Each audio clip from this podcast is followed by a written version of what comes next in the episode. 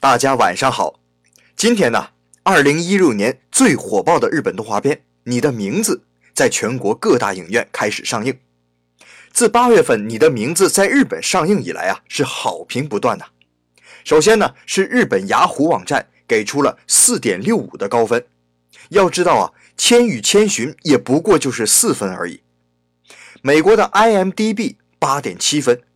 豆瓣电影呢，更是给出了九点三分的高分呢。整个电影呢，是围绕着一个生活在东京的高中男孩和一个生活在岐阜飞陀市乡下的女孩展开的。当千年一遇的彗星即将造访地球，一件奇妙的事情发生在了这对相隔千里、素未谋面的男孩和女孩身上。过多的情节呢，我就不再剧透了。有兴趣的朋友。明天就可以直接买票看了。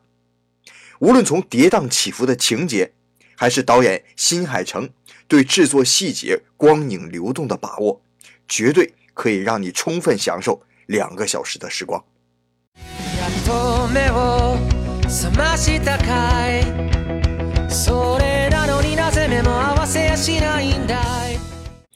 好了，免费广告就到此为止。那关于电影的评论呢？还有新海诚的用心和手艺等等，很多电影评论已经介绍了，我就不随大溜了。今天呢，咱们剑走偏锋，介绍一下电影中出现过，在现实生活中也存在的场景。如果您被电影打动，又正好近期有来日本的计划，那就不妨考虑一下吧。首先呢，我们来看一看故事的主要发生地。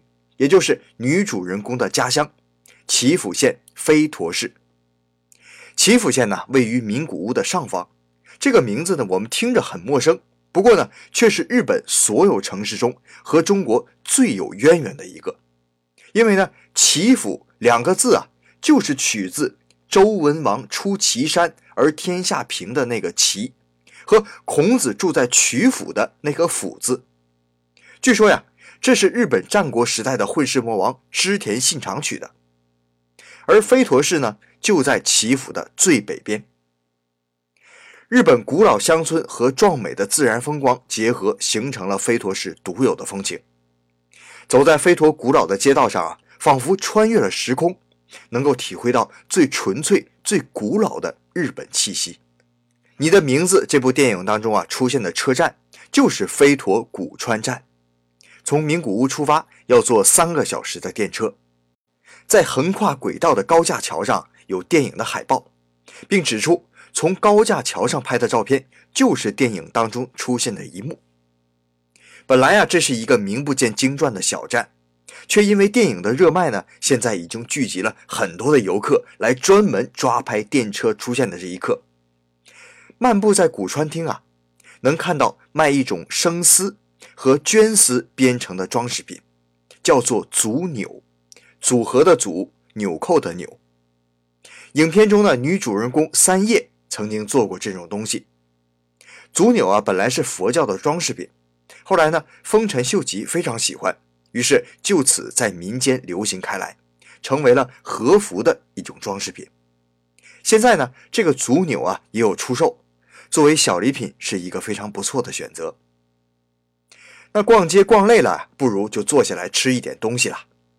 电影当中呢，日本著名女星长泽雅美配音的奥四前辈，在飞陀吃的五平饼就是一个非常不错的选择。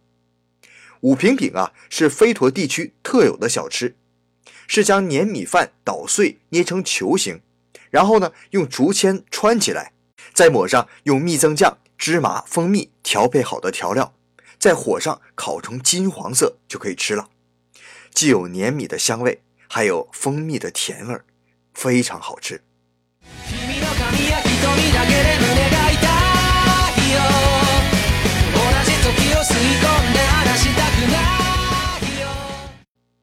那吃完小吃呢？我们继续上路。日本动画片中啊，多数会出现神社，在《你的名字》这部电影中也不例外。片中出现的神社叫做宫水神社，在现实的飞陀，这个神社叫做飞陀山王宫日之神社。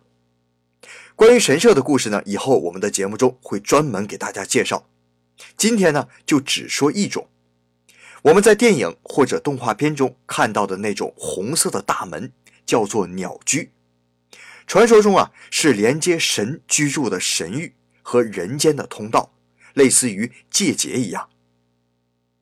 那除了美景之外呢，飞驼的牛肉也非常的有名。飞驼牛肉啊，就这蒲叶和味增酱的烤肉，那更是不可错过的美味了。逛到现在呢，肯定也是饿了，不如就此休息，吃个便饭吧。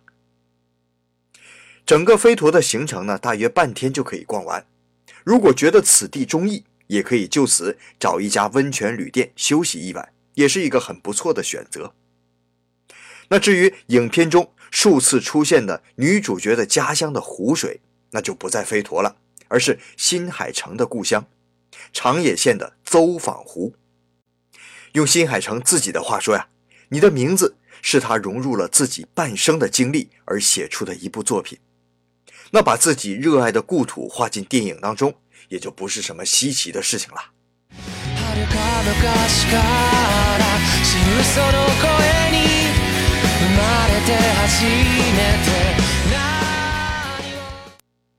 好了，这就是你的名字中女主角的家乡。至于男主角的家乡，那是东京啊。今天呢，我就卖个关子，故意不说，等大家看完电影，我再跟大家说一集。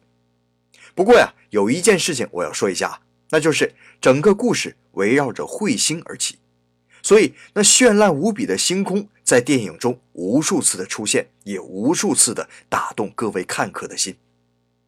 十一月二十三日到一月二十九日，东京六本木展望台将举办以你的名字为主题的星光展览，三百六十度无死角的星光，可以将来宾置于整个宇宙中。还可以自己选择用智能手机操纵星空，我真的是动心了，真的是想去一趟。那之所以跟大家说这个呀，也不是我拿了人家的广告费，而是背后的赞助商真的很提气呀，华为。好了，今天的日本故事就到这儿，感谢大家的收听，咱们明天见。君の全然前世から僕は君を探し始めたよその不吉祥な笑い方